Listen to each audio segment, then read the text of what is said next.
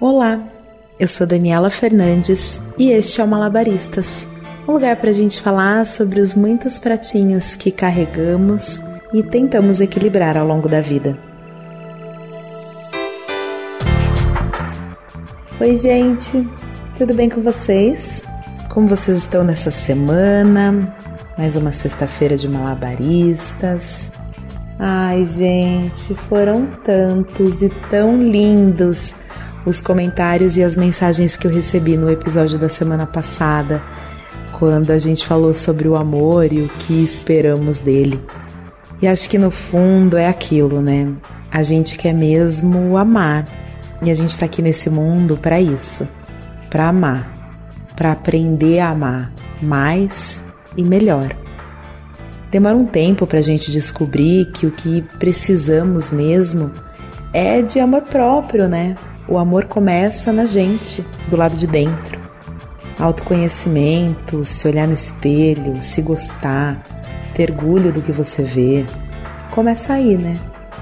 E no episódio de hoje, eu quero falar sobre como a gente, às vezes, acha que apego é amor. E no fundo, a gente precisa aprender a deixar ir. E o episódio de hoje é sobre isso sobre deixar ir. Como é difícil, né, gente?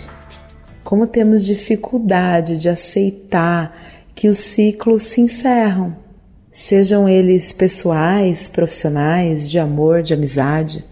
A vida é feita de ciclos, a gente sabe disso, a gente repete isso o tempo todo e a gente até conversou um pouco sobre isso, né, no episódio que eu falei da imprevisibilidade da vida, vocês lembram? Se você não ouviu, vale super a pena. Pois bem, a gente sabe que os ciclos começam e terminam. E sim, eles vão terminar. E mesmo assim, nos apegamos e sofremos e ficamos segurando até a última pontinha de força, de suor, de lágrima daquele ciclo que estava já dando sinais que ia acabar. Porque, gente, uma coisa é fato: a vida nos dá sinais o tempo todo. As pessoas o tempo todo nos dão pistas de quem elas são e de como é o comportamento delas. A pandemia foi uma grande virada de chave para tudo isso, né? E foi também uma grande escola para a gente aprender, ou pelo menos deveria aprender, sobre apego, sobre desapego. Quanta gente ficou mais próxima de você? E quanta gente você percebeu que não fazia a menor falta? Quantos hábitos e coisas a gente deixou para lá, reciclou, renovou, mandou embora? Agora, quando a gente fala de pessoas e de situações até, é mais difícil, né? A gente fica questionando, tentando entender, tentando entrar na cabeça da pessoa que está lhe dizendo que vai embora. A gente se pergunta o que, que fizemos de errado, a gente se culpa, se humilha, se martiriza. A gente faz tudo, menos deixar a pessoa aí. E acho que isso tem a ver um pouco com respeito, sabe? Primeiro, respeito com a gente mesmo, com o nosso amor próprio e com o ser humano incrível que a gente tem batalhado tanto para ser. Em segundo lugar, o respeito com o outro, com aquela pessoa que está ali te comunicando a decisão dela. Tem a ver com entender que sim, é uma decisão daquela pessoa. E cabe somente a ela dizer se vai ou se fica. Como eu falei aqui na semana passada, a gente tem mais é medo de sofrer, né? Do que de qualquer outra coisa. Eu vou contar um caos para vocês. Eu tive uma amiga, uma pessoa que eu até hoje amo, admiro, respeito muitíssimo. Amiga mesmo, da vida toda. 30 anos. A maioria das minhas melhores histórias e as piores também foram com ela. Porém, em algum momento aí da nossa jornada, ela entendeu que eu não estava mais alinhada com a filosofia de vida dela, com os interesses, com os hábitos, que o estilo de vida e as escolhas que eu tinha feito não tinham mais a ver com ela. E por conta desse, talvez de outros motivos, a gente se afastou. E eu sofri muito, muito mesmo. Porque eu sou leonina, porque eu não sei lidar com rejeição, mas acho que principalmente me martirizava, me, me machucava, me feria o fato de que eu não servia mais para ser amiga dela. E toda vez que eu pensava nisso, era essa palavra que eu usava: servir. E eu passei tanto tempo tentando entender, assimilar e justificar toda essa história que eu sofri muito mais do que se eu tivesse entendido ela e respeitado a vontade dela. Em algum momento, na terapia, ou alguma meditação, ou uma viagem aí de autoconhecimentos e mantras, enfim, eu queria muito me curar desses sentimentos ruins, sabe? Eu queria soltar tudo isso.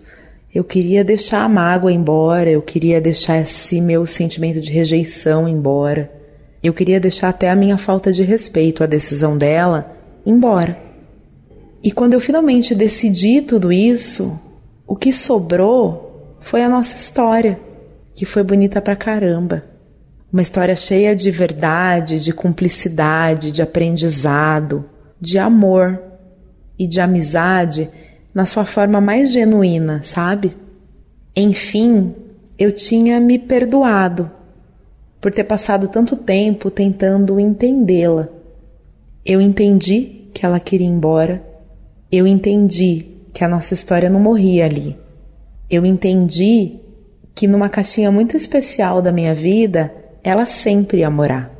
E foi assim que parou de doer. Eu acho que desapegar tem a ver com soltar mas não é um soltar tudo, sabe? É soltar a dor, o apego, essa coisa ruim. A gente não precisa soltar tudo. A gente pode continuar apegado aos bons sentimentos, às boas lembranças. E, gente, como foi libertador esse exercício, conseguir entender tudo isso, sabe? Eu me permiti sentir a dor da decisão dela. Eu me permiti sofrer ali, naquele momento. Então eu deixei ir, sem cultivar, sem alimentar tudo isso. E eu acho que isso vale muito para todo tipo de relacionamento e especialmente para os relacionamentos amorosos, sabe? Eu fiquei refletindo muito sobre os meus términos antes de gravar esse episódio e sobre como o meu sofrimento sempre tinha a ver com outras coisas além da ausência da pessoa. Eu sempre sofria por planos não concretizados, por orgulho, por rejeição, por presentes não devolvidos, por ciúmes. Eu ficava alimentando tanta coisa e eu não me permitia esquecer a pessoa. Eu não me permitia superar em paz. E eu acho que o segredo é justamente sentir a dor da partida, deixar doer, sabe? E depois deixar embora, deixar curar. É óbvio que não é tão simples, né? Mas a gente é tão doido, a gente, ser humano, todo mundo, que quando um ciclo termina, parece que além da gente tentar segurar a pessoa que está indo embora, a gente começa a se segurar nesse montão de sentimento ruim que vem junto. E quando você vê, você não está mais sentindo a falta da pessoa. Você está alimentando um monte de treco ruim em você que só te faz mal. Eu li uma vez em algum lugar que sentimento é igual onda, que a gente precisa deixar bater, deixar molhar e que depois vai embora, do mesmo jeito que veio. E se a gente não se permitir sentir as coisas, até mesmo as mais doloridas, em toda a sua completude e complexidade, elas acabam, né? Uma hora acaba. Se a gente sente tudo, esvazia. Não faz sentido? E não é assim, nossa, a pessoa está dizendo que vai embora e você simplesmente vai deixar ir e você não vai se importar. Não é isso. É sobre aceitar.